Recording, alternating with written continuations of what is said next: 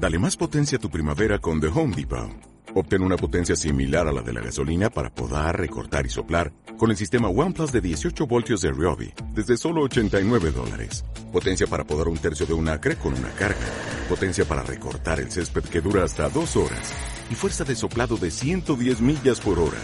Todo con una batería intercambiable. Llévate el sistema inalámbrico OnePlus de 18 voltios de Ryobi. Solo en The Home Depot. Haces más.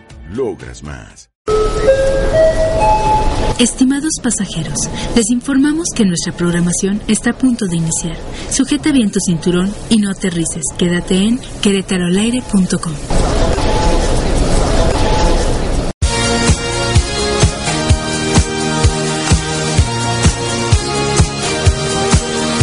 todas las novedades, noticias y promociones que querétaroalaire.com tiene para ti. Síguenos en Twitter, arroba Querétaro al y facebook.com diagonal Querétaro al aire.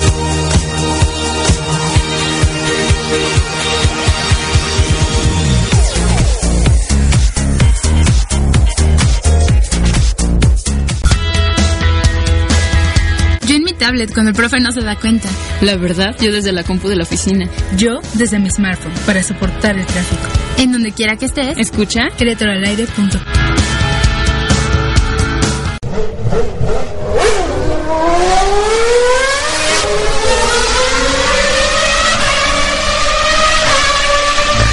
Der Start. 0 auf 100 in 2 Sekunden. Toda la adrenalina del deporte motor nacional e internacional la encontrarás en A las Carreras. Abróchense los cinturones. Comenzamos.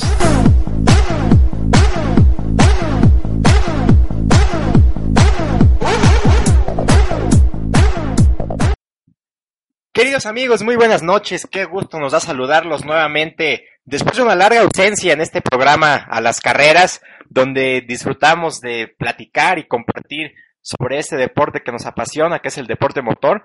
Y bueno, pues ya teníamos algunas semanas, algunos meses, de hecho, eh, sin transmitir, pero bueno, hemos invertido en infraestructura nueva para Querétaro al aire. Estamos trabajando fuerte para que pueda seguir creciendo y bueno, pues estamos ahora transmitiendo este programa piloto en una semana eh, pues muy importante para el deporte motor porque bueno, viene ya el inicio de la Fórmula 1, tuvimos la Fórmula E en la Ciudad de México el fin de semana pasado, ha habido en semanas recientes pues muchos dimes y diretes en torno al automovilismo nacional.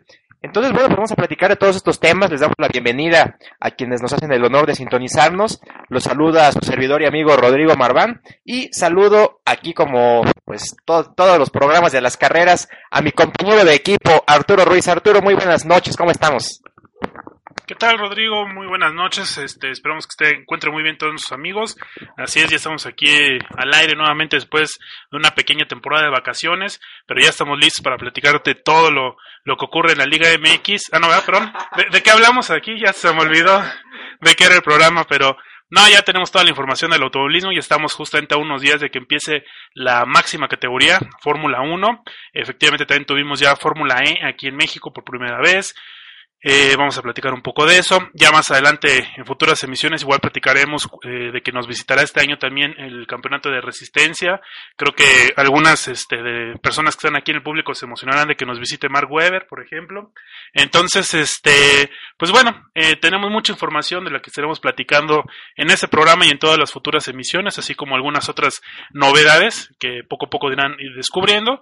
Y pues bueno, les damos este, nuevamente la bienvenida aquí al programa, a su programa a las carreras y como ya es una tradición y, continúa esa tradición, pues los invitamos a que nos vayan dejando sus comentarios y participen con nosotros como siempre en el programa a través de las redes sociales. Ya saben que en Facebook nos encuentran como en las carreras o en, Twitter, en Twitter perdón, igual es arroba las carreras. Y pues también de paso si quieren enterarse de, de todo lo que hablamos del programa pues pueden escucharlo hoy en el podcast tanto en las carreras como en el sitio de Querétaro del Aire. Y también eh, pueden eh, consultar mucha más información de todo el, mundo del deporte motor en el sitio de las carreras. Ahí tenemos contenido eh, tanto este pues propio, digamos, original, contenido original exclusivo. También tenemos colaboraciones por ahí, algunas también exclusivas, así como pues noticias de todo el mundo motor, ¿no? Entonces, pues ya estamos listos, Rodrigo, para empezar con una programa y una temporada más del programa. Efectivamente, Arturo, y bueno, pues les reiteramos la bienvenida a, todos nuestros amigos. Y mira, pues ya estamos eh, a la vuelta de la esquina del Gran Premio de Australia. La verdad es que ha pasado bastante rápido este periodo de invierno. Y ahora, bueno, pues ya los equipos están eh, en, el país, eh, allá, allá en Australia precisamente, y listos para lo que será el inicio de la campaña 2016 de la Fórmula 1. Eh, ¿Qué novedades presenta este año la máxima división del deporte motor? Bueno, por principio de cuentas, eh, yo creo lo más importante, la incorporación de una nueva escudería, que es el equipo Haas, donde, como todos sabemos, también eh, tendrá participación Esteban Gutiérrez, con lo cual el piloto mexicano regresa a la acción como piloto titular en la Fórmula 1 y de esta manera tendremos a dos connacionales en, eh, pues en los primeros planos del deporte motor, ¿no? En la Fórmula 1, a partir de este Gran Premio de Australia que se correrá el próximo fin de semana. Vamos a ver qué tal le va a Esteban, veremos qué tal eh, viene el equipo Haas. Obviamente, nunca es fácil para un equipo nuevo eh, empezar a posicionarse entre los primeros lugares, pero bueno, pues, se, se, ha visto bien durante la pretemporada el equipo, eh, no, no se le ha visto con problemas de confiabilidad eh, muy eh, pues muy graves durante la pretemporada, han estado rodando al parejo del resto de los equipos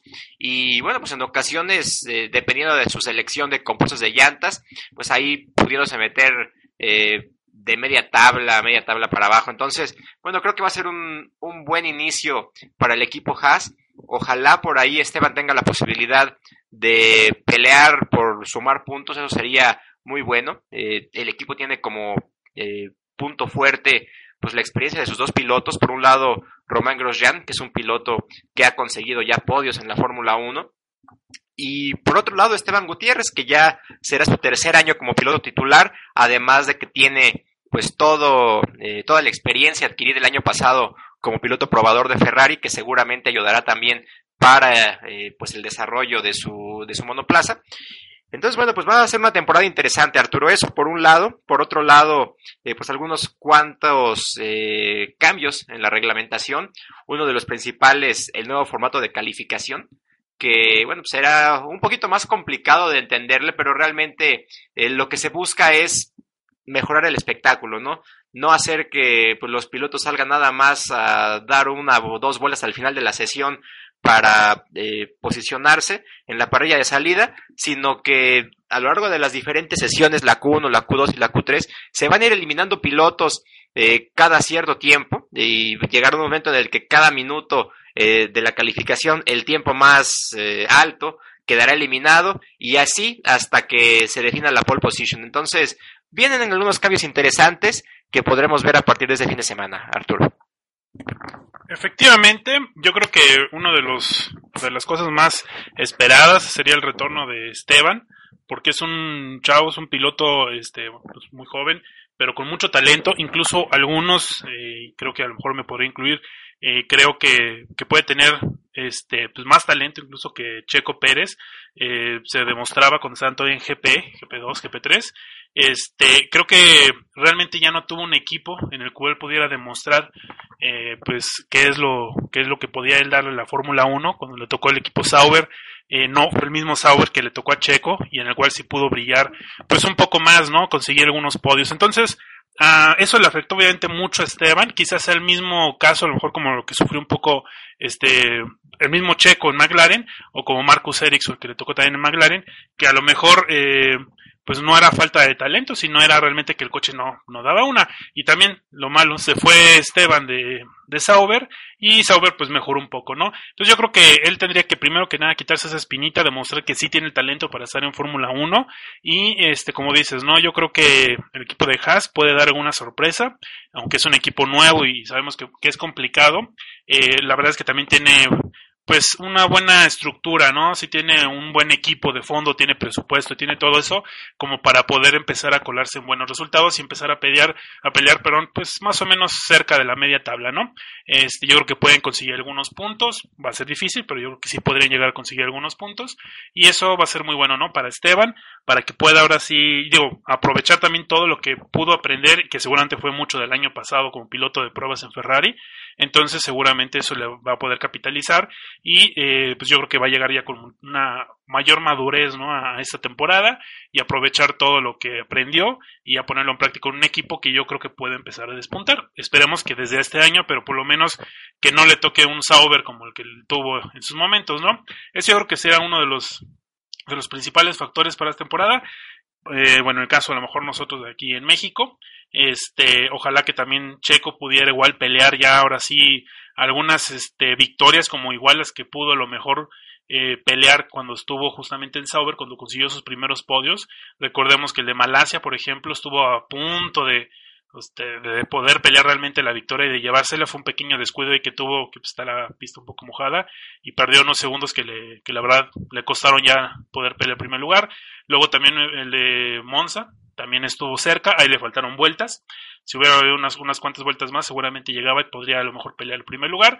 Entonces este con Force India pues consiguió también ya algunos este podios. Sin embargo no ha sido tan contundente o tan eh, notoria la posibilidad a lo mejor de que pudiera realmente pelear una victoria. Ojalá que en este año pueda realmente ya estar dando en eso. Y creo que lo del sistema de calificación a mí sí se me hace interesante porque eh, pues es un, pues ahora sí que eh, el formato de calificación en sí no estaba tan, tan mal.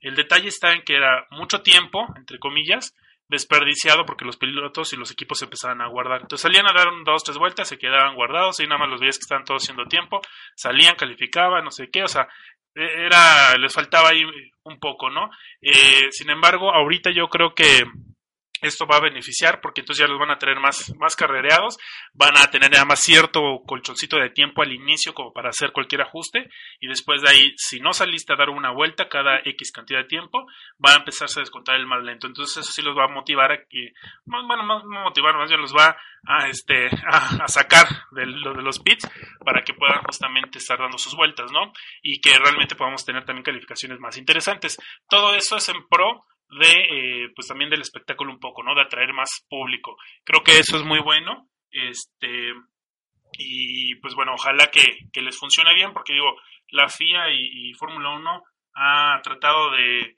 pues de, de una u otra manera buscar crecer el, el, espectáculo, crecer el interés. Sin embargo, les ha costado trabajo y yo creo que lo que más se tiene que empezar a enfocar ya es en, en equilibrar los, la competencia entre los equipos, ¿no? Porque ese tipo de detalles sí ayudan, pero mientras no logren hacer que por lo menos tres equipos puedan pelear bien al mismo nivel, por lo menos tres, no estamos pidiendo eso, este, pues yo creo que va a costar todavía trabajo, ¿no? Sí, efectivamente, y ahí, bueno, también depende gran parte de los propios equipos, ¿no? Eh, finalmente, no es culpa de Mercedes el que otras escuderías no se hayan puesto las pilas tanto como ellos, pero sí, para el aficionado eh, es importante el poder ver pelea entre diferentes equipos, por lo menos dos o tres, como pues ha sido en los mejores años de la Fórmula 1, e incluso pues no, o sea, tampoco hace demasiado tiempo, yo me acuerdo eh, allá por mediados de los 2000 cuando estaban la pelea entre los Renault, los McLaren, los Williams, los Ferraris, eh, después los Red Bull. Eh, había buena batalla, buena competencia. Se ha perdido un poquito eso en años recientes, ojalá que pueda eh, regresar. Y bueno, insisto, eso es plenamente labor de cada una de las escuderías, el presentar un coche que sea competitivo. A Ferrari se le vio bien durante la pretemporada, pero como hemos dicho siempre, los resultados de la pretemporada son un espejismo hasta que no lleguemos a Australia y veamos los coches rodando en, pues, sesiones de práctica y calificaciones oficiales, ya nos podremos dar una idea eh, del desempeño y el rendimiento real que tiene cada escudería y lo que le puede esperar o deparar esta campaña del 2016. Así que, bueno, pues pinta interesante y como siempre, arrancando la temporada del gran, en, allí en Australia, el Gran Premio de Australia, como ha sido una tradición desde hace ya eh, pues bastantes años. Y bueno, pues vamos a estar al pendiente, ¿no? La carrera será en horario de México este próximo sábado por la noche, para que estemos todos pendientes y atentos para ver el inicio de la Fórmula 1. Y otra cosa importante, Arturo, amigos, que vale la pena mencionar, es eh, pues obviamente los nuevos pilotos, ¿no? Los cambios que ha habido en la alineación eh, de competidores en la Fórmula 1. Los cambios no son demasiados, principalmente, bueno, ya mencionábamos el tema de que se incorpora Haas a la, a la categoría y con ello eh, se integran al equipo Román Grosjean y Esteban Gutiérrez. A su vez, el asiento que dejó vacante Román Grosjean eh, en, Renault, que esa es otra de las cosas interesantes que hay que mencionar. Eh, Renault compró eh, la totalidad del equipo Lotus, así que ahora la escudería se llamará nuevamente Renault, como había sido el caso hace algunos años. Y bueno, en, lugar de, de Román Grosjean, queda el piloto británico Jolion Palmer, que va a debutar en la máxima categoría, y será coequipero de Kevin Magnussen, quien, eh, pues por los problemas que tuvo eh, el gobierno de Venezuela con el tema del petróleo y demás, pues ya no, no tuvo la posibilidad de eh, solventar los costos de mantener a Pastor Maldonado en la Fórmula 1, de tal suerte que, bueno, pierde su asiento. Y el beneficiario de esta situación es Kevin Magnussen, que decías hace un rato, Arturo, pues en McLaren tuvo la poca fortuna de pues estar participando durante una temporada que probablemente fue una de las peores en la historia del equipo, un coche poco competitivo, aun y cuando logró subirse al podio en su debut, después de eso no se le volvió a, ver realmente eh, peleando por buenas posiciones, y ahora bueno, tiene esta posibilidad de regresar con un equipo de muy buen nivel y va a poder demostrar lo que lo, que tiene como talento y lo que podrá eh, pues hacer en la Fórmula 1 ¿no? otro cambio eh, otros cambios que también se presentaron pues fueron en el equipo Manor Marussia, donde cambia la alineación de ambos pilotos y se incorporará el piloto Río Haryanto, piloto de Indonesia, que también debutará en la Fórmula 1 este próximo fin de semana. Y lo acompañará eh, Pascal Verlaine, que también será su debut en Fórmula 1. Él es piloto probador de Mercedes y ahora, bueno, recibe su oportunidad de estrenarse como piloto titular si bien en un equipo pues de presupuesto e infraestructura limitada, siempre es bueno para un piloto el poder tener esta posibilidad de empezar a foguearse, de empezar a adquirir experiencia y eventualmente, ¿por qué no?, poco a poco ir eh, creciendo su carrera deportiva e ir pues eh, llenándole el ojo a los equipos grandes. Por lo demás, eh, pues la alineación continúa igual, Ferrari con Vettel y con Raikkonen, Force India con Checo Pérez y Nico Hulkenberg, McLaren con Alonso y Jenson Button, Mercedes con Nico Rosberg y Lewis Hamilton, Red Bull con Daniel Ricciardo y Daniel Viat, Sauber con Marcus Ericsson y Felipe Nasser, Toro Rosso con Max Verstappen y Carlos Sainz Jr. y finalmente Williams que repetirá la dupla de Felipe Massa y Valtteri Bottas. Eh, Arturo, pues eh, bastante interesante que pinta la temporada 2016 de Fórmula 1. Esperemos que ahora sí lo sea porque realmente la del 2015 sí quedó a deber, por lo menos en lo que a espectáculo se refiere. Y bueno, pues es la esperanza que tenemos todos los aficionados, ¿no? Que este año pueda ser mejor que el anterior, que haya más competitividad y que podamos ver un mejor espectáculo.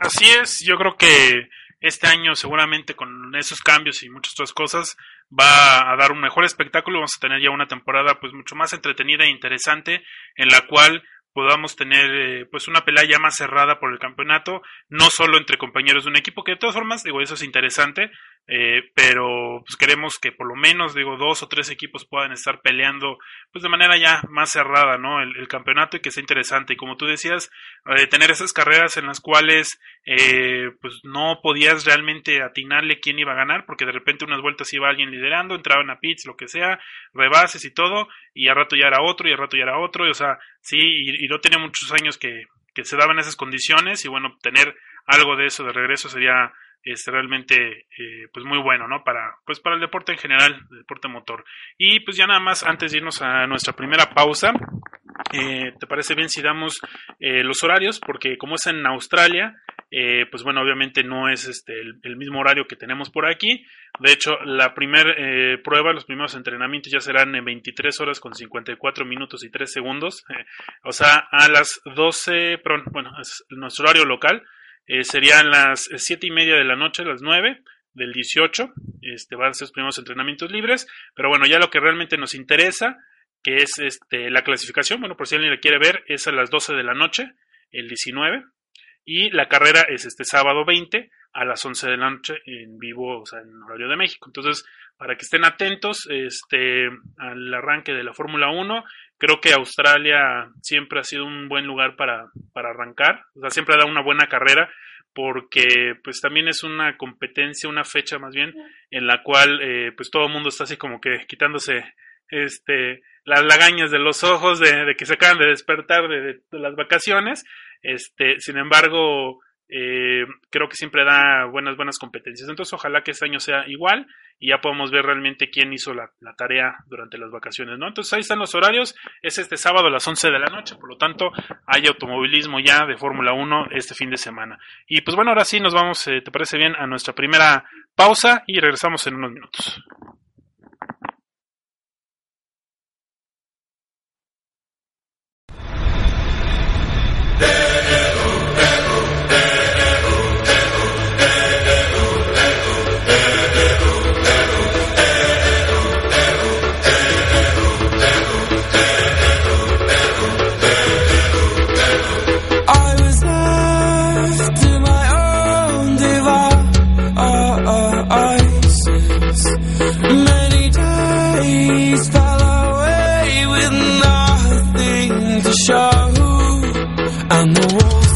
tumbling down in the city that we love.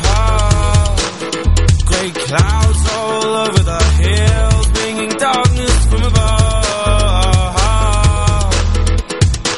But if you close your eyes, does it?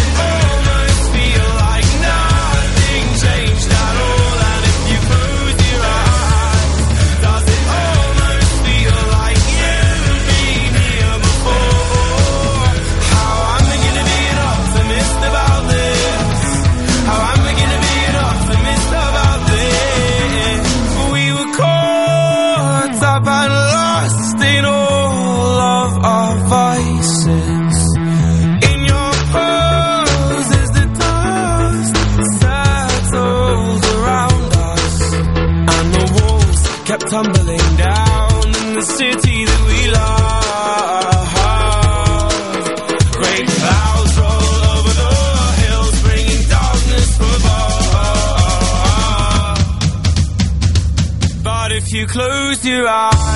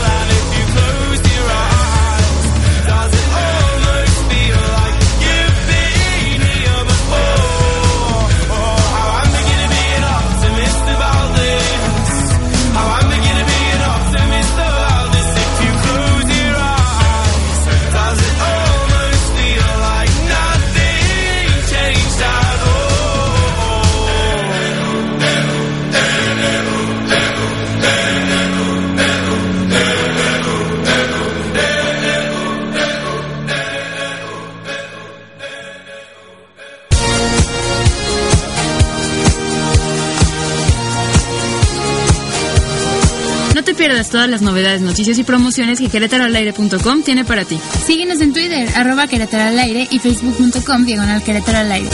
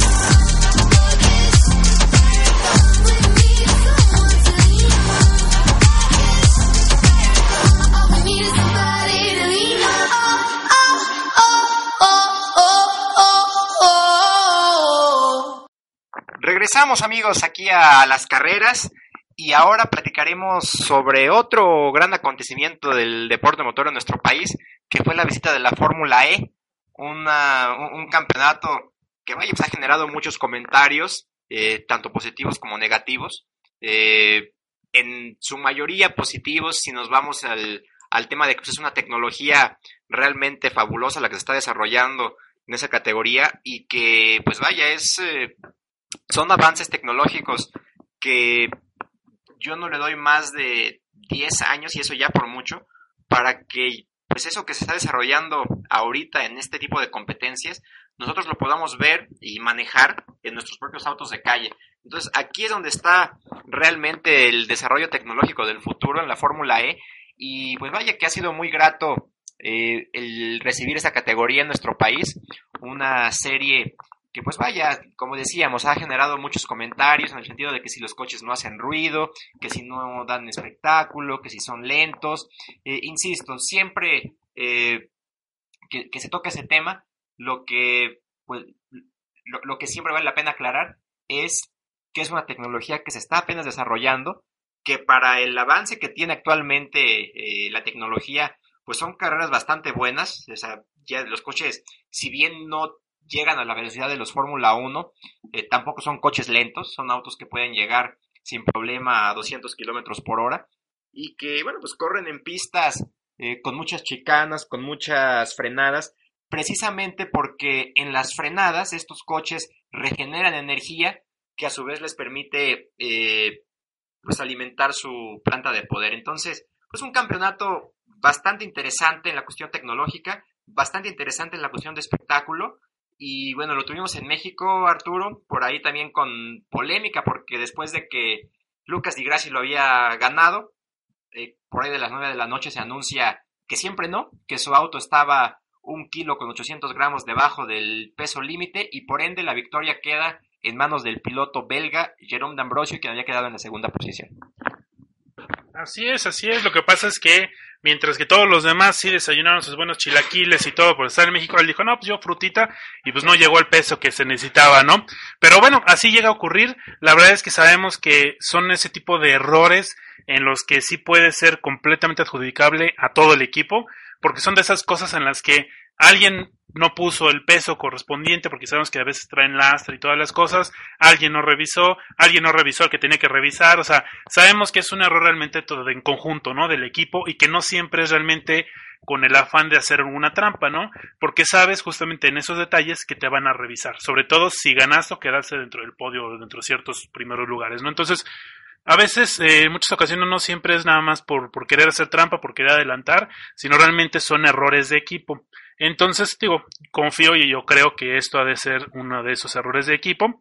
Y este, pero bueno, lo malo es que pues al final de cuentas te echa a perder todo el viaje, o sea, ni siquiera estás hablando de la carrera, o sea, del fin de semana, de todo el viaje, todo el esfuerzo que hiciste, que llegar aquí y dar el resultado, al final de cuentas se echa todo para atrás por un error del equipo, ¿no? Por no dar el peso. Y aunque suena así como medio absurdo decir, ah, pues nada más es un kilo ochocientos, pues qué, qué tanto puede afectar, pues bueno, al final de cuentas también hay un reglamento y más allá de lo que realmente pueda afectar este, el rendimiento del auto, del auto beneficiarlo, eh, simplemente está incumpliendo el reglamento, ¿no? Entonces tienen que ser realmente muy justos para que no suceda ese tipo de cosas en el futuro, ¿no? Entonces, bueno, pues al final de cuentas es una, eh, perdón, es una mala experiencia, una mala, este, jugada que tuvieron eh, el equipo, pero bueno, tendrán alguna otra oportunidad después para poder este eh, pues quitarse esa espinita también, ¿no?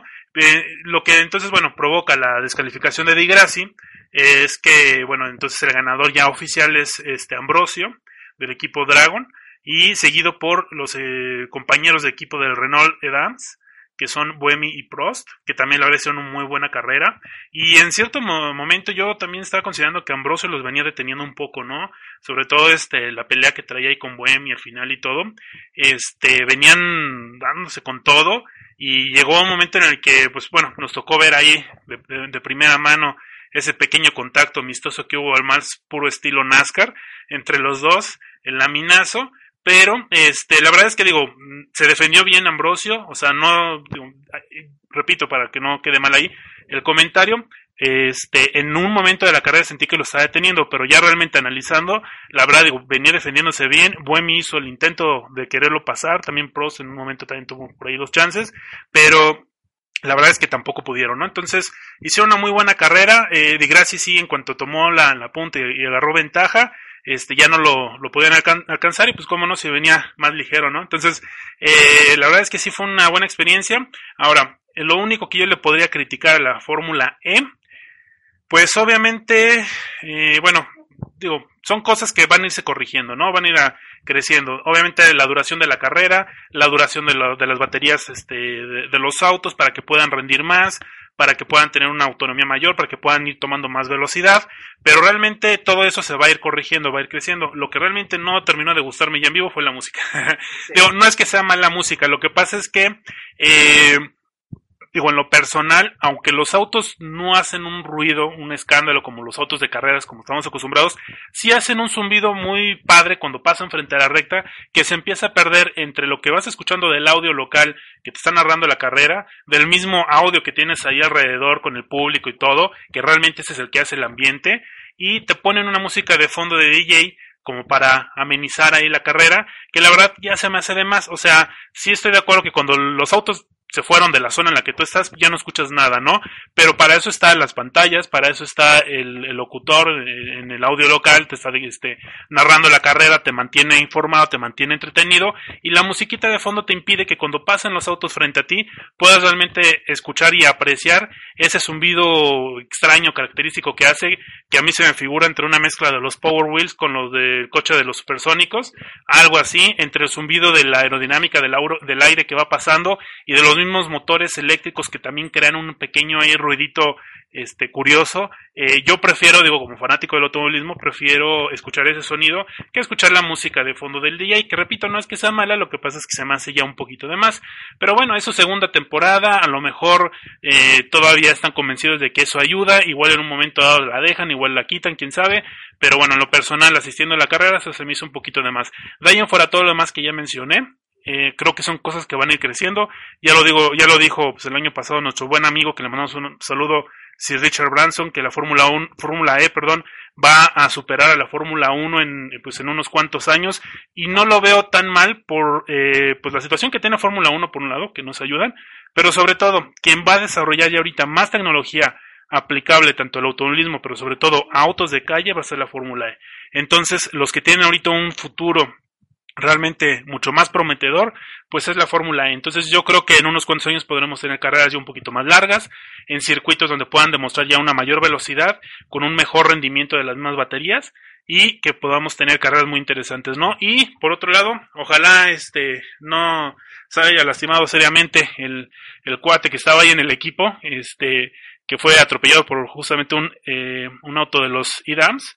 Eh, no fue realmente atropellado, lo empujó, Afortunadamente, pues sí se paró, no le pasó aparentemente nada. Pero bueno, son de esas cosas que llegan a ocurrir, eh, que igual, repito, es coordinación del equipo. Y como en este, en esta categoría los, las, las paradas en pits son literal de cambiar auto, pues bueno, llega el auto, frenan ya en el último momento unos cuantos metros de la pared, en este caso donde lo dejaban, y pues bueno, en ese inter empujó a uno de los compañeros que les indicaban en dónde tenían que, que parar, y se bajan corriendo el piloto para poder subirse al otro auto. Bueno, sabemos que entre todo ese alboroto, bueno, pueden llegar a ocurrir algunos detalles, algunos incidentes como este que ocurrió, pero bueno, afortunadamente no pasó a mayores.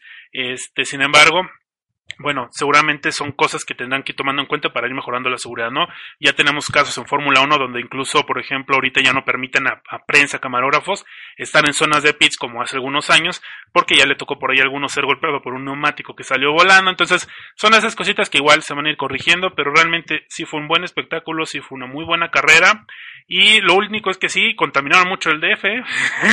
Nada, obviamente esos autos pues, realmente no contaminan, son 100% eléctricos. Sin embargo, este, pues eh, esperemos, y justamente el DF, yo creo que la mayor parte de sus habitantes estarán esperando muy ansiosos a que ese tipo de tecnología ya evolucione significativamente para que puedan tener vehículos que no contaminen y no estén pasando situaciones como la que tienen ahorita de contingencia mental, ¿no? Sí, sí, efectivamente, Arturo, esa es la, la idea, desarrollar esa tecnología. Y como te decía hace un rato, ¿eh? yo creo, yo no le doy más de 10 años, y eso ya es exagerándole, para que todo esto empiece a, a, verse ya reflejado en los coches que tú y yo y todos nuestros amigos manejamos en la calle. ¿Por qué digo esto? Bueno, pues porque al final de cuentas el desarrollo tecnológico a lo largo de la historia así ha sido. Eh, ahorita ya estamos viendo eh, coches eléctricos eh, con cierta autonomía, por lo menos suficiente para, para, rodar en la ciudad durante todo el día y llegar a tu casa y, este, y conectarlo y dejarlo listo para, la, para el día siguiente.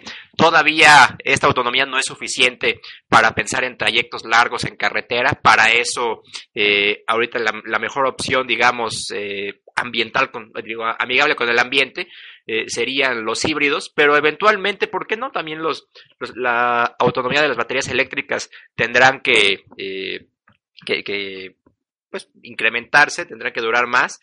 Y te digo, pues es parte del desarrollo tecnológico. Ahorita esta tecnología es sumamente cara. Eh, estamos hablando de que el Tesla anda arriba del millón de pesos prácticamente, eh, que es uno de los coches más eh, pues de, mayor renombre en lo que se refiere a, a, vehículos eléctricos. Pero incluso pues autos compactos, como puede ser el caso del Leaf de Nissan o el Spark de Chevrolet en su versión eléctrica, pues también andan rondando el millón de, del medio millón de pesos, 400, 500 mil pesos aproximadamente. Entonces, eh, pues vaya, todavía es cara la tecnología como para el beneficio económico que pudiera tener para un propietario, pero al final de cuentas es la innovación y, como hemos visto con muchas cosas, con las computadoras, con los celulares, con las televisiones de pantalla plana, con todo, que al principio son carísimas y a los pocos años ya, pues a medida que se van produciendo más y que la gente los va también consumiendo más, el precio tiende a, a reducirse. Así que, pues es algo, es, es un momento bastante eh, emocionante e interesante en lo que se refiere a la industria automotriz, Arturo, y esta Fórmula E viene precisamente a ser el campo de pruebas, el lugar de desarrollo donde se podrá eh, ir avanzando con estas tecnologías. Sí, y justamente para eh, pues complementar un poquito este tema que estamos hablando del desarrollo de esa tecnología y del que viene, pues bueno, ya saliéndose tantito del tema de lo que es Fórmula E, pero siguiendo dentro del tema de, energía eléctrica y, renovable, eh, justamente hoy aquí en Querétaro se inauguró la primera red, o bueno, la primera estación de la red pública de, de pues de, de, eléctrica pues para autos eléctricos en Querétaro, en el municipio de Corregidora, la inauguró el, el gobernador y pues bueno, es justamente ese uno, uno de los primeros pasos que se empiezan a dar justamente para aquellos que empiezan ya a comprar, a apostarle por este tipo de vehículos, que también tengan una red de justamente de abasto, de lugares donde puedan recargar sus autos. Y recordemos que, por ejemplo, en Fórmula E, volviendo al tema, están probando una tecnología de unos tapetes que cargan los autos de manera eléctrica. También será muy interesante cuando esa tecnología ya pueda estar accesible para todos y entonces tengas un auto eléctrico que saques de tu casa en la que esté estacionado sobre ese tapetito, por ejemplo, te vas sin ningún problema a tu oficina, lo estaciones y ahí hay otro tapetito. Y si de repente tienes que salirte de la oficina e ir a una comida a otro lado, tengas perfecta carga eléctrica para poder llegar y regresar sin problema de que tengas que estarlo recargando en cada punto, ¿no? Que donde llegues, en donde auto vaya a estar estacionado un buen rato, ahí se pueda estar cargando, ¿no? Sin ningún problema. Entonces, este, pues bueno, este es un, un, buen paso que se está dando aquí en Querétaro y se inauguró esta primera eh, centro de carga eléctrica para autos este, eléctricos justamente en el corregidor. Entonces, pues bueno, poco a poco iremos viendo cómo se van dando más este tipo de cosas, ¿no? Excelente, excelente Arturo, qué buena noticia y bueno, pues allí eh, pues el, la ciudad y el estado de Querétaro, como siempre, pues poniéndose al día con el, los avances de la tecnología y pues buscando siempre estar a la vanguardia muy bien por eso y pues vaya eh, es, este es un tema que podría dar para un programa completo y además eh, pues como nuestros amigos habrán dado cuenta tanto a ti Arturo como a tu servidor nos encanta comentar sobre esta eh, esta situación del desarrollo tecnológico, de los nuevos avances en la industria automotriz.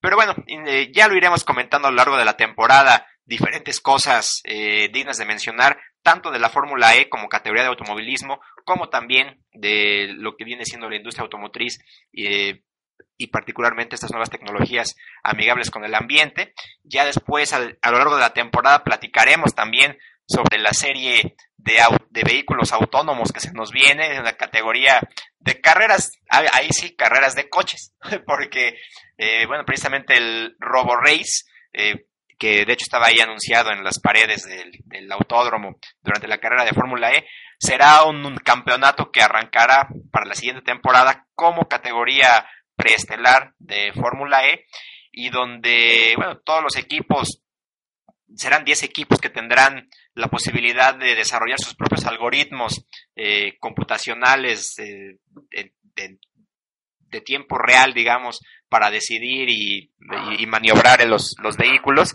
durante la competencia. Entonces, bueno, va a ser interesante. Hay mucho, mucho de qué comentar sobre estos temas, pero insisto, ya lo estaremos platicando durante el transcurso de la campaña. Por pronto nos vamos a una breve pausa y regresamos con más aquí en A las Carreras.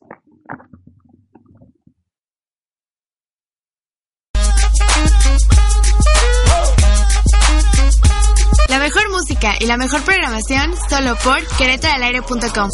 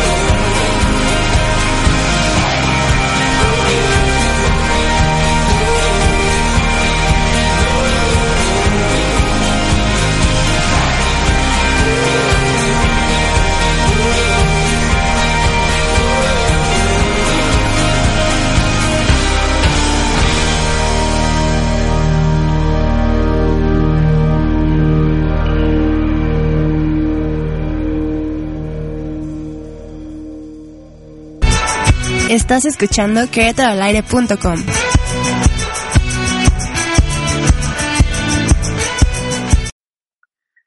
Amigos, regresamos aquí a las carreras. Muchísimas gracias por eh, seguirnos escuchando. Ahora vamos a platicar en este tercer y por el día de hoy último bloque del programa eh, sobre un poquito de automovilismo nacional. Ha habido pues bastantes novedades en este tema, eh, algunas para bien, otras no tanto. por ahí algunos dimes y diretes, muchas cosas que no se han todavía confirmado particularmente el tema de la NASCAR, que es, pues yo creo que de lo que a un buen número de aficionados más le interesa saber, pues todavía no hay información, no hay este novedades en ese sentido y bueno, estamos al pendiente, ¿no? Para ver qué es lo que sucede. Para nadie es un secreto que la NASCAR ha tenido algunos problemas durante este inicio de año. Eh, Ocesa ya no va a continuar como promotor de esta categoría y pues están trabajando tanto los propietarios de los equipos como los diferentes involucrados en la categoría en pues buscar una nueva organización, un nuevo eh, organismo sancionador que se encargue de la parte técnica del campeonato y de igual manera pues un nuevo promotor que se encargue de la difusión y, del crecimiento del campeonato como este lo merece, ¿no? Por lo pronto, eh, insisto, pues este trabajo todavía no ha eh, arrojado nada de información oficial. Eh, por ahí se rumora que la NASCAR podría estar arrancando por ahí de junio con un campeonato de menos fechas que el año anterior, pero sería como que este periodo de transición, esperando que ya la próxima temporada pueda estar al, al 100%. Ese sería pues el mejor de los casos y ojalá que sea eh, e, esa la situación, porque bueno, pues hay eh, mucho, pues, mucho dinero en infraestructura ahí parado, los autos de NASCAR parados en los talleres, las escuderías pues sin poder trabajar, eh, sin los mecánicos parados porque no hay información, no sabemos si va a haber NASCAR, si no va a haber, qué es lo que va a suceder con, con este, eh, pues en su momento el campeonato más importante de nuestro país. Y, que por el momento ni sus luces, eh, Arturo. Así que será algo importante eso. Ha habido algunos otros equipos que ya de plano han anunciado que se van a la Supercopa Telcel, un, buen número.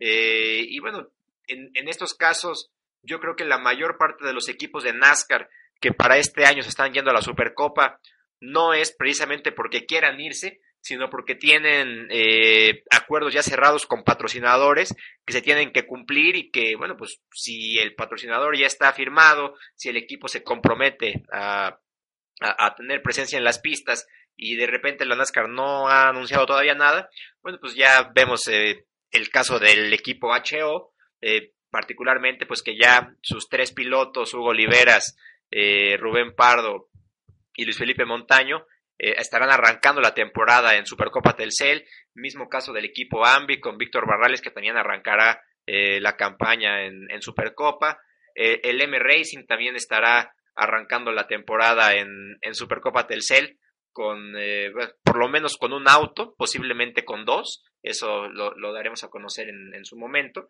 Eh, y bueno, pues eh, así la situación, Arturo, no hay eh, nada oficial.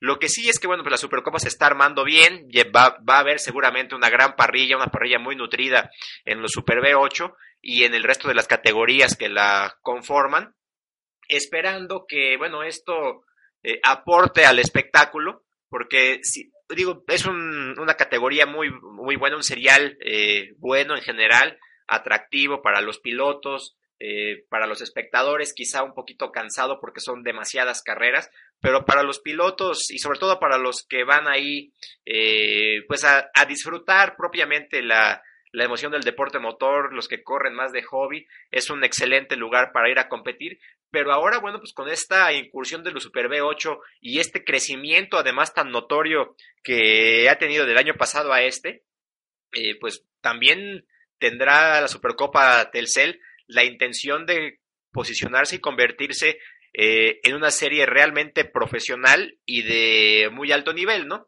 Eh, cosa que por supuesto no va a suceder de la noche a la mañana, pero vaya que el tener equipos de, de tal envergadura aportará mucho al nivel de la serie, ¿no? Y ahora, bueno, pues sigo, el problema por ahí pues siguen siendo algunas pistas que no están realmente en condiciones de, de, recibir ese tipo de autos, ese tipo de, de, competencias, particularmente hablo de los Super B8, eh, la mayoría de las pistas en la Supercopa pues, son pistas angostas, algunas de ellas en muy cortas también, algunas incluso pues en condiciones un poquito eh, malas, pero bueno, al final de cuentas es parte de este proceso de crecimiento que tendrán que ir eh, pues siguiendo y más si eventualmente pues acaba comiéndole el mandado a NASCAR, pues tendrán que ponerse las pilas todos para que, o, tendremos, ¿no? Que ponernos las pilas todos para que pues la, la, mejor opción disponible en cuanto a deporte motor en el país sea rentable para los patrocinadores, sea atractiva para los aficionados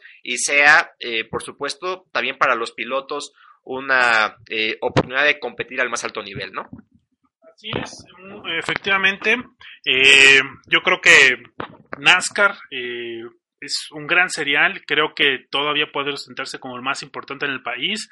Ojalá que logren reestructurarse, porque realmente ya tenían un camino muy, muy, muy bien armado. Este, tenían realmente competencias, equipos y pilotos muy talentosos con, eh, que dan grandes carreras y gran espectáculo y que creo que también el formato de carrera que tiene NASCAR ayuda muchísimo a que se puedan ir generando y ganando, perdón, eh, seguidores del automovilismo aquí en México, porque te permite ver en la mayoría, o bueno, sí, quizás en la mayoría de los, de los de las fechas en la mayoría de los autódromos, te permite ver la mayor parte de la competencia, ¿no? Al ser en formatos de óvalo. Lo que a veces no ocurre en circuitos, no tanto por por donde te sientes, sino por más bien que falta donde te sientes en un autódromo. Entonces, luego, por ejemplo, en el de Querétaro, toda la zona de las curvas, eh, luego está muy desperdiciado porque no ponen exactamente gradas en esa zona y es donde a veces pasa toda la acción, ¿no? Entonces, eh, no digo que sea malo correr en circuitos ni nada, simplemente que creo que NASCAR, por el formato que tiene, ayuda, ayuda o ayudaba mucho a que se puedan ir generando más, más seguidores, ¿no? Entre eso, y que bueno, la competencia también permitía que hubiera pues ciertos contactos amistosos que al final de cuentas también ayudan en cierta manera a este que los aficionados empiecen a, tener un interés, ¿no? Sabemos que al final de cuentas los contactos son parte del automovilismo de lo que le da esa emoción pero que cuando ya te empiezas a ser un conocedor y un fanático de automovilismo, poco a poco los vas deseando menos, ¿no? Y no es que los desees porque, ay, quiero ver choques, pero bueno, ya sabes que siempre es así como que parte del riesgo, ¿no? De, de hacer un adelantamiento, de un rebase, de todo. Entonces, estamos con un público, con un mercado, el cual a lo mejor no conoce mucho de automovilismo, se, acerca con, pues, con alguna de esas categorías y pues definitivamente entre todas, de las más llamativas, por no decir que la más llamativa y la más interesante, pues es NASCAR, ¿no? La B8 tiene mucho potencial, realmente también creo que debería crecer y, y aprovechar ese potencial que tiene, pero creo que también, repito, para ganar seguidores, NASCAR es mucho mejor en ese sentido, ¿no? Entonces, ojalá que se pueda reestructurar y que puedan regresar pronto ya con un calendario y bien armado y, que los equipos puedan continuar participando en NASCAR, ¿no? Al final de cuentas, el mercado en México eh, da para que realmente pueda haber dos categorías o tres o más categorías incluso andando, categorías nacionales, categorías regionales, porque aunque repetí y dije mucho o insistí sobre ganar seguidores, la verdad es que también ya, cuenta el automovilismo en México con una gran cantidad de seguidores. Entonces, hay mercado y hay público para todas las categorías. Creo que queda muy bien eh, tener eh, pues un autódromo, por ejemplo, aquí el de Querétaro, que está también muy desaprovechado. Tenemos una pista que eh, yo repito en cuanto a pavimento es de las mejores está muy bien, pero de ahí en fuera todo lo demás que es del muro para afuera de la pista está demasiado, demasiado mal, está muy desaprovechado y este, y pues bueno, tienes ahí un gran potencial y como este hay otros autódromos que igual están en mejores o en peores condiciones, pero que están desaprovechados, ¿no? Y que realmente podrías tener un calendario perfectamente bien armado con categorías regionales, locales, como por ejemplo la del Fast Racing que ahorita mencionaremos que, que corre en este fin, pero bueno, tendrías en, pues en algunas fechas este, en el mes categorías regionales intercaladas con algunas nacionales como NASCAR, después que te visite Supercopa, después a lo mejor te visite algún otro de Fórmula. Y en, y en ese inter, te repito, complementado bien con, categorías perdón, regionales, con track days, con este algunas otras pruebas de manejo privadas, o sea, tiene mucho potencial un autódromo para, para hacer, para explotar y que la verdad no se está haciendo aquí en México en la mayoría de los casos, ¿no? Entonces, ahí eh, también tiene que ver, eh, pues, la visión de algunos empresarios o de los que sean dueños o administren esos inmuebles, de que realmente se pongan las pilas, que se, se haga la inversión necesaria y que realmente se preocupen por explotar esa inversión y ese inmueble que puedan tener y que puedan dejar pues a un muy buen nivel, ¿no? Entonces, eh, son muchos de los factores que, que, intervienen, que ojalá pueda ir mejorando en el automovilismo aquí en México. Yo creo que Fórmula 1 en México abrió otra vez ahí la, las puertas al interés tanto de, de, espectadores, pero sobre todo de, de empresarios e inversionistas. Eh, bueno, Fórmula 1 a lo mejor empezó ahorita con ese interés, pero pues obviamente recibir categorías como la Fórmula E y como la que viene del Campeonato de Resistencia, pues ayudará muchísimo más a que realmente se fijen en el automovilismo y que puedan empezar a invertir mejor en estas, en estas cosas, ¿no? Y también de paso, bueno, pues por ahí a cereales como NASCAR eh, puedan reestructurarse, encuentren el patrocinio adecuado o encuentren quien pueda retomar la serie, salvarla, digamos, para que pueda continuar, porque tienen al final de cuentas una gran franquicia aquí en México. Y repito, podemos tener varios seriales de, de primer nivel compitiendo aquí en México. Hay público y hay mercado para todos. Lo hemos visto, lo hemos comprobado. Y pues bueno, eh, ojalá que pueda suceder, ¿no? En cuanto a la Supercopa Telcel, eh, es un campeonato que está creciendo muchísimo, que la verdad a mí sí me gusta. Sin embargo, el su único talón de Aquiles que podría tener es justamente que está ya un poco saturada cada, cada fin de semana, bueno, el domingo en específico, ¿no? Son muchas las categorías que corren al mismo tiempo, bueno, no al mismo tiempo, pues, pero seguiditas, y llega a ser un poquito pesado, incluso para uno como aficionado, ¿no?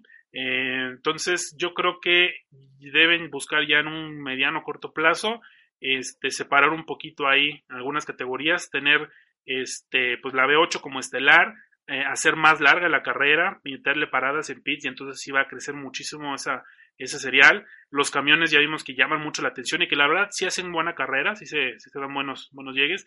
Tienen también eh, que abrirle las puertas a muchos otros pilotos jóvenes y bueno, de todas las edades, este, pero a pilotos nuevos que puedan ir subiendo porque eh, pues a lo mejor al inicio sí es atractivo, pero al final de cuentas el fondo, el problema de fondo es que son los mismos pilotos que se están dobleteando o más, que se bajan de un V8, se suben al camión, se bajan de ahí, se suben al Fórmula, y luego hasta la moto, y luego se suben al siguiente fin de semana al NASCAR, y luego, o sea, son las mismas caras, los mismos rostros. Entonces, eh, digo, bien por ellos que tengan tanta actividad, pero al final de cuentas, eh, no es sano para el automovilismo también que sean los mismos pilotos que estén dando vueltas en todas las categorías, ¿no? Entonces, hay muchos otros pilotos muy talentosos, talentosos, perdón, que a lo mejor no tienen a veces el presupuesto necesario o el apoyo o los contactos para poder irse abriendo camino y que deberían a lo mejor irles brindando alguna oportunidad para que podamos empezar a tener ya también todo ese es, esa escalerita, ¿no? De categorías de pilotos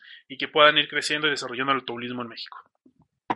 Sí, efectivamente, Arturo, pues es bastante válido ese punto de vista. Y ahorita que mencionabas el tema de, de esta escalera de desarrollo para pilotos, eh, un punto interesante que me había faltado mencionar en mi intervención anterior es que la categoría de la México Pro Series, que había sido la serie preestelar de NASCAR México durante ya un buen número de años, desde pues, que la Stock B6 y antes los mini stocks, eh, ya tenía, pues, si no me equivoco, desde 2009 existiendo esta categoría como serie de desarrollo para los pilotos de, de, óvalo, para los pilotos de NASCAR. Bueno, pues ahora se incorporará a la Supercopa Telcel. Eh, los propietarios de los autos en su mayoría tomaron la decisión de emigrar y pues era un formato bastante interesante porque vienen a complementar una categoría que pues ya incluso se hablaba de la posibilidad de que para este año ya no existiera, que era la MTCC,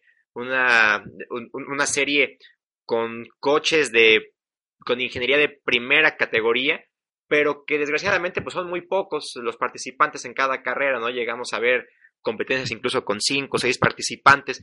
Entonces ahora, bueno, pues esta eh, categoría del MTCC se combinará con los autos B6 de la México Pro Series para pues tener una parrilla un poco más nutrida, más numerosa, donde cada una de estas divisiones correrá con su propia puntuación y de manera independiente, pero bueno, para el público por lo menos eh, servirá como más espectáculo al tener más coches en pista y para todos los efectos pues es tener dos carreras disputándose ahí sí al mismo tiempo. Eh, yo creo que van a ser considerablemente más rápidos los, eh, los SEAT, los MTCC, que los B6. Por ahí incluso no descarto ver algunas, alguna que otra situación problemática en la pista precisamente por el diferencial de velocidades entre una categoría y otra.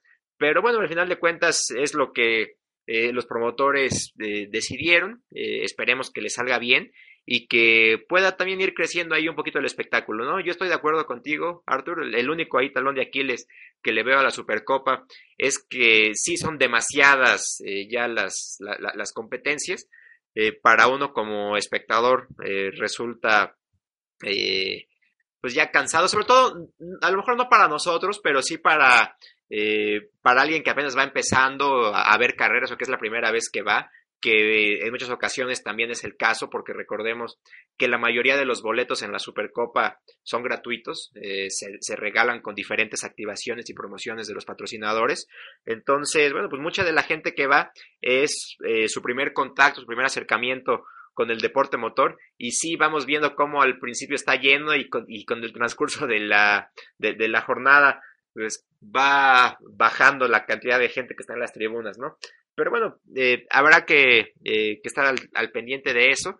Y pues sí, sin duda alguna la Super B8 va a ser la categoría estelar y va a estar muy reñida, muy disputada. Yo creo que va a ser una de las temporadas más disputadas que hayamos tenido en cualquier categoría del deporte motor nacional en mucho tiempo. Eh, pues ya más de 30 coches se han confirmado para la Super B8, por ahí le llegamos a los 40, cosa que sería este, pues, digo, bastante buena considerando el escenario actual del, deporte motor nacional. Y por ahí los tractocamiones que parece ser que también eh, se incrementa un poquito la parrilla para este año. Por ahí digo, la mayor parte de los pilotos tendrán continuidad.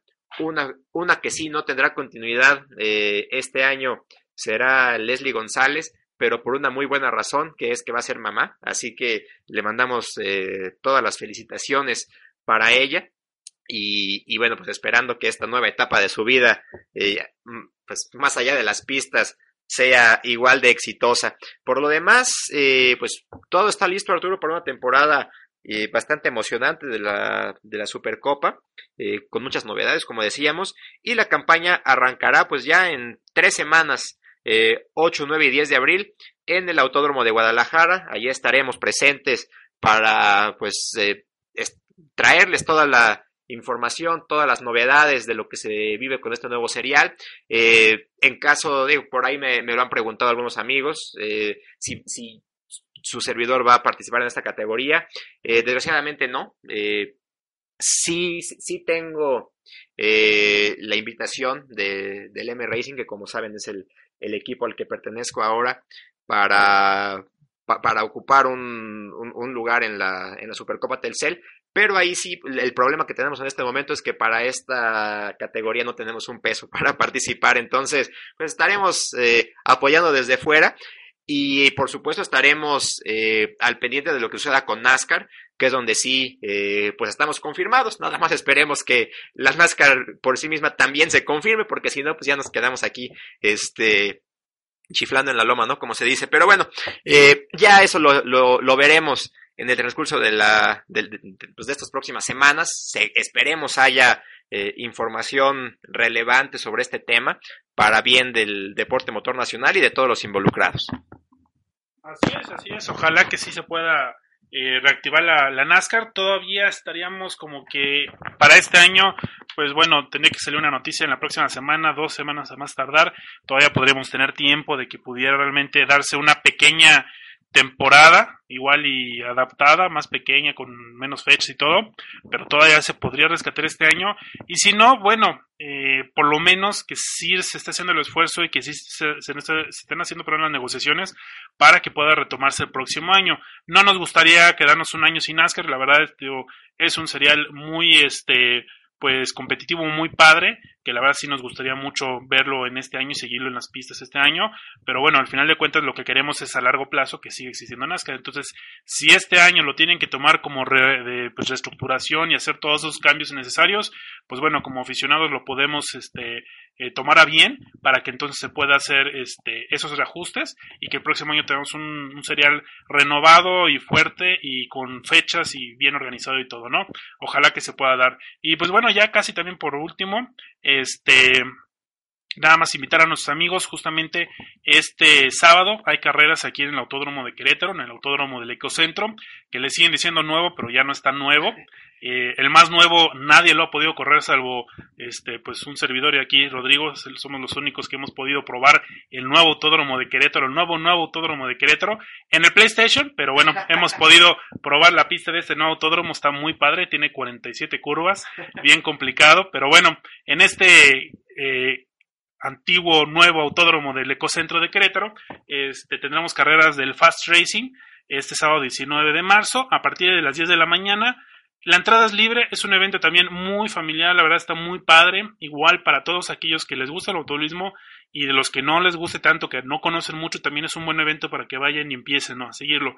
El ambiente es muy relajado, es muy padre, muy familiar este, las carreras están muy entretenidas, eh, las parrillas también normalmente son también muy nutridas, entonces si tienen muchos autos, eh, la facilidad de que, bueno, como es un evento más pequeño que obviamente que NASCAR, Supercopa, y todo eso, pues te permite tener también una mayor contacto y cercanía con los pilotos y los equipos, pues al final de la carrera, que puedas ver los autos ya de cerca, tomarte fotos, incluso algunos hasta te dejan subir a los coches, entonces está, está muy padre para que se den una vuelta, apoyen el campeonato regional, el Fast Y repito, es este sábado, no es el domingo la carrera, es el sábado 19 de marzo, a partir de las 10 de la mañana en el Autódromo del Ecocentro.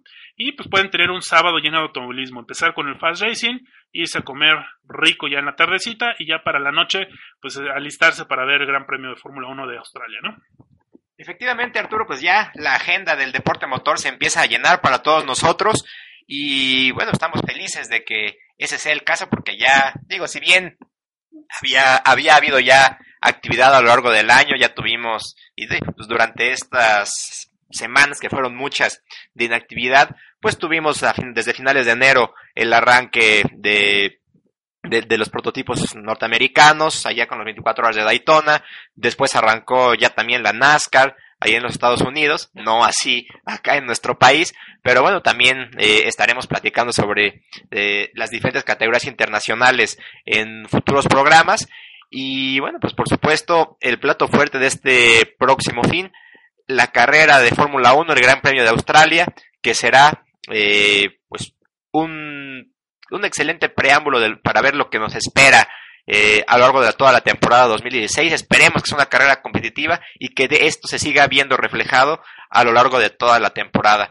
Por lo pronto, eh, amables amigos, es todo por el programa del día de hoy. Les agradecemos mucho su sintonía en este programa piloto que estamos el día de hoy transmitiendo en vivo. También saludos para todos los amigos que nos escuchen a lo largo de la semana a través del podcast. Y los esperamos el próximo martes, ahora sí, en el, en, el horario de siempre, y a través de Querétaro al aire y también la página de alascarreras.com. Eh, a las 7 de la tarde, próximo martes, una nueva emisión más de este espacio. Rodrigo Marván, servidor, se despide de ustedes y le cedo el micrófono a Arturo Ruiz para la despedida final. Así es, muchas gracias por escucharnos. Nos eh, vemos, aunque sea por de manera virtual y aunque no sea realmente vernos, sino escucharnos el próximo martes.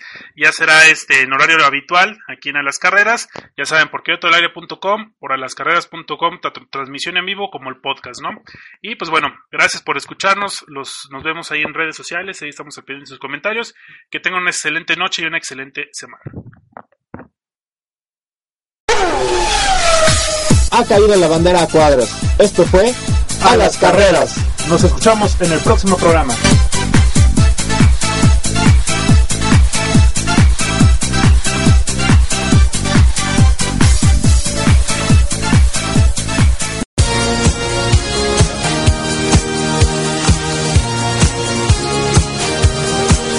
Pierdas todas las novedades, noticias y promociones que querétaroalaire.com tiene para ti. Síguenos en Twitter, arroba Querétaro aire y facebook.com diagonal Querétaro al aire.